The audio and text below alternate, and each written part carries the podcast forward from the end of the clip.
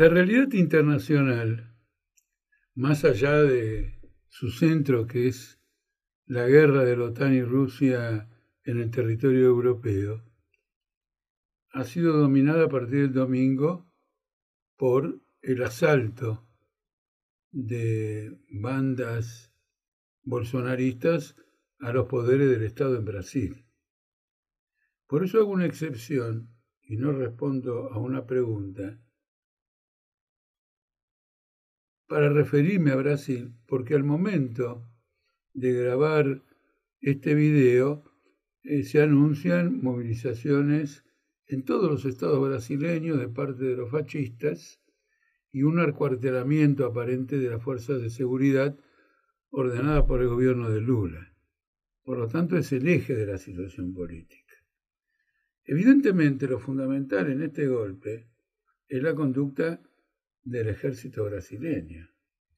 No solo las fuerzas de seguridad, la policía, por ejemplo, del Distrito Federal, que colaboró con los asaltantes, sino también el propio ejército ha tenido una actitud o permisiva o cómplice.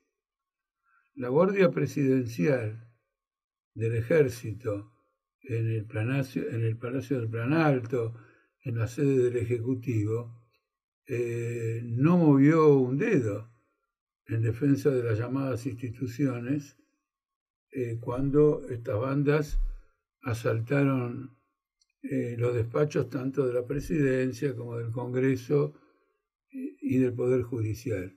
El ejército no ha abierto la boca. La, posición del ejército en este sentido es absolutamente fundamental porque fue el articulador del derrocamiento de Dilma Rousseff en el año 2016, luego su reemplazo por Temer, la convocatoria de elecciones y el armado de Bolsonaro. En el gobierno de Bolsonaro, las Fuerzas Armadas ocuparon 6.000 puestos ministeriales o eh, de, otros eh, aspectos de la burocracia del Estado y eh, en los cargos más altos por ejemplo, un general muy importante, Augusto Heleno, el jefe de la Casa Militar, fue uno de los artífices fundamentales del ascenso de Bolsonaro. Cuando calificamos lo ocurrido como un golpe de Estado, tenemos en cuenta la posición del ejército. Un ejército que es omiso o es cómplice con una movilización de tipo fascista está actuando en función de un golpe de Estado. Lo que está ocurriendo en Brasil guarda cierta similitud, por lo menos en un aspecto fundamental, con lo que estuvo ocurriendo en Perú.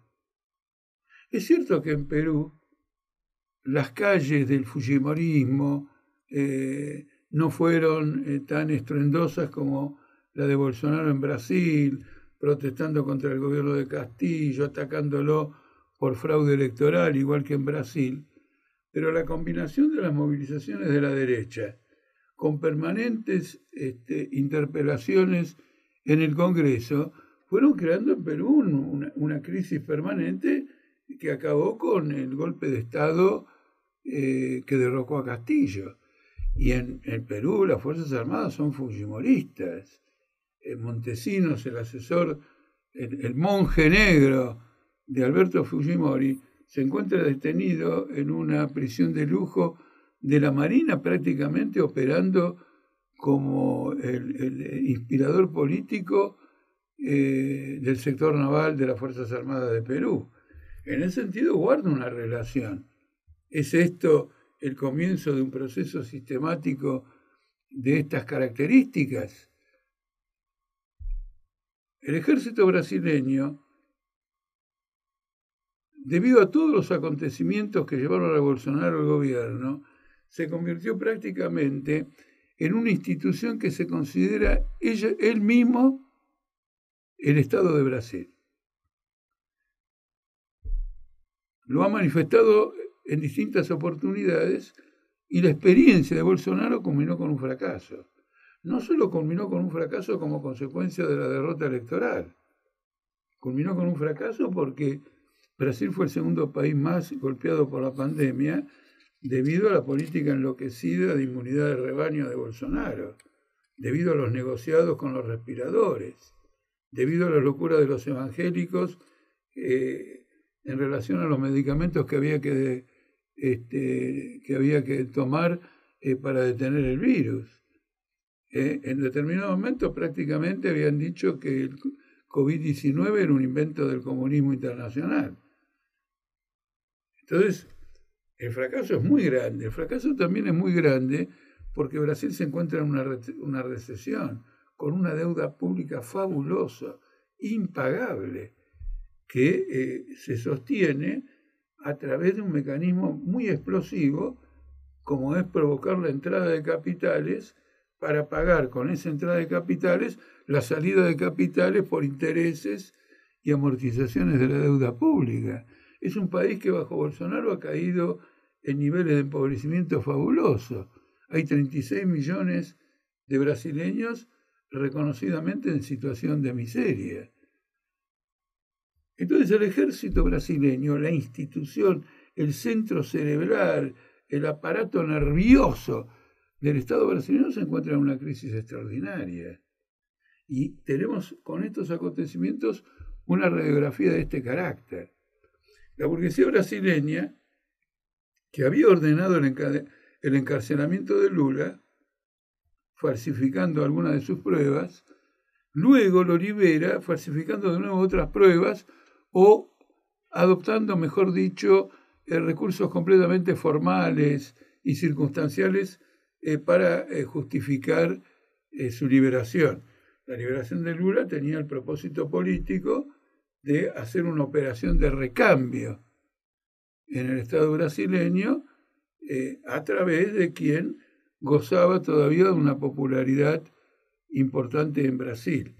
Y Lula tomó a cargo esta tarea de recomposición política con una gigantesca alianza con la derecha brasileña, con los círculos financieros y permítanme, con los que dieron el golpe contra Dilma Rousseff y lo mandaron a él en cana, como su, actual vicepresidente eh, Gerardo Alckmin.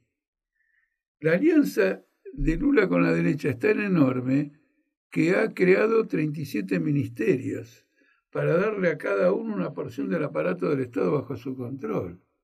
La ministra de Turismo es una mujer ligada a las bandas paramilitares de Río de Janeiro, con las cuales Lula hizo un arreglo a la campaña electoral para llevar votos en un electorado que le resultaba favorable el electorado carioca y que finalmente probablemente le sirvió para alcanzar esa diferencia que obtuvo este, frente a Bolsonaro. La ha nombrado ministra de Turismo. La ministra de Planificación es una mujer de derecha que le dijo a la abuela lo siguiente, ¿querés mis votos? Decí que estás en contra del aborto, y del derecho al aborto. Y Lula, diez minutos después, declaraba oficial y públicamente que estaba en contra del derecho al aborto. Es una sojera de Mato Grosso do Sur. Y lo primero que hizo fue señalar que en el gobierno no iba a cambiar sus opiniones, sino que iba a mantener firmemente sus opiniones, incluso si eran divergentes con las del gobierno, lo que fue saludado por Lula como una manifestación de pluralismo. Para el pluralismo está el Congreso donde los distintos bloques parlamentarios discuten entre ellos. Para el pluralismo estarán los medios de comunicación, donde con el permiso de las grandes empresas pueden producirse polémicas políticas, pero la conducción de un gobierno tiene que ser monolítica o tiene que ser homogénea. De lo contrario, no se puede conducir un gobierno. Lula ha montado un gobierno que es un caos y todo esto ha hecho saltar las contradicciones de ese gobierno. En primer lugar, porque nada menos que el ministro de Defensa, el hombre que se supone de algún modo representa a las Fuerzas Armadas en el gabinete, 48 y 24 horas antes, había estado en los acampes bolsonaristas frente a cuarteles, este, saludándolos como que ejercían un derecho democrático a la disidencia. Por lo tanto, tenemos una situación explosiva en Brasil que se caracteriza por un ejército que no puede renunciar al poder político, por un ejército que ha fracasado en su gestión política y que ha fracasado además en su gestión eh, político-militar en América Latina. Intentó derrocar y derrocó a Evo Morales, pero el MAS volvió al gobierno. Hay una resistencia popular fabulosa en Perú contra este, el golpe contra Castillo. Entonces, en América Latina también, los aliados del bolsonarismo, pero fundamentalmente los aliados de las Fuerzas Armadas de Brasil, este, sufren distintos reveses políticos ¿eh? en la lucha de clases, en el desarrollo de la crisis del Estado. Esta nueva ola de manifestaciones que se estarían produciendo en el momento que yo estoy hablando, ahora en Brasil, vuelven a poner a prueba eh, la disposición de las Fuerzas Armadas. Y las Fuerzas Armadas en Brasil no van a intervenir de ninguna manera para parar estas movilizaciones, sino que van a buscar en esas movilizaciones el punto de apoyo para condicionar al gobierno eh, de Lula, llamémoslo de esa manera, al gobierno de Lula y determinar en el momento oportuno el desenlace político de este gobierno.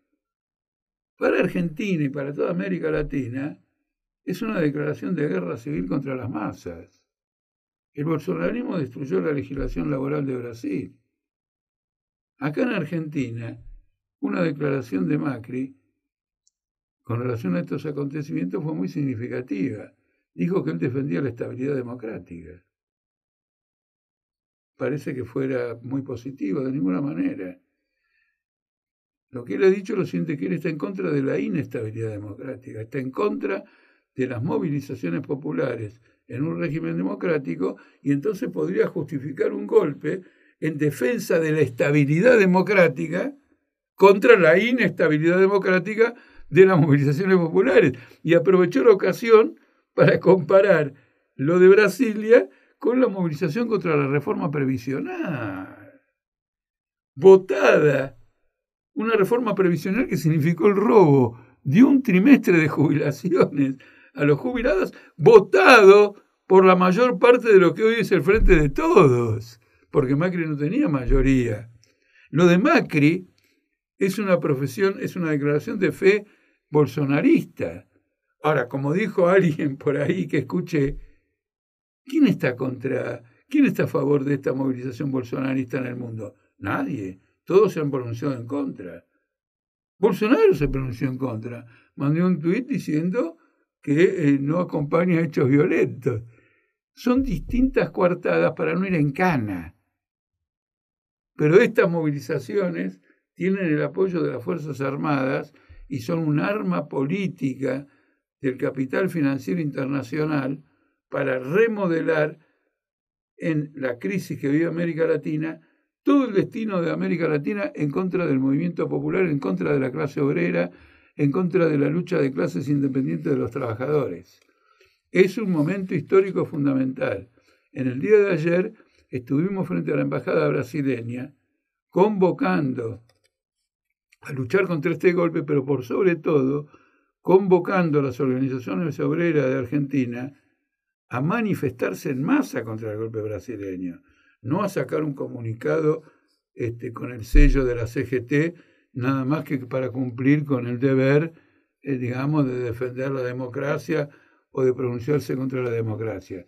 La crisis brasileña va a golpear duramente la crisis política argentina, donde hay una pelea brutal dentro del Frente de Todos y otra pelea brutal de Juntos por el Cambio y una desagregación o disgregación política manifiesta como consecuencia de que es un país en default, es un país en bancarrota, es un país con el 50% de pobreza, es un, un país donde la burguesía no ha podido imponer una derrota decisiva contra la clase obrera y viene buscando hacerlo yendo de crisis en crisis, de crisis en crisis. Llamamos seriamente a los trabajadores a comprender el carácter de la situación y a prepararse políticamente para una lucha a muerte en defensa de las libertades políticas, recuperación de conquistas, destrucción de la confiscación financiera internacional sobre las masas explotadas del país y por un gobierno de trabajadores.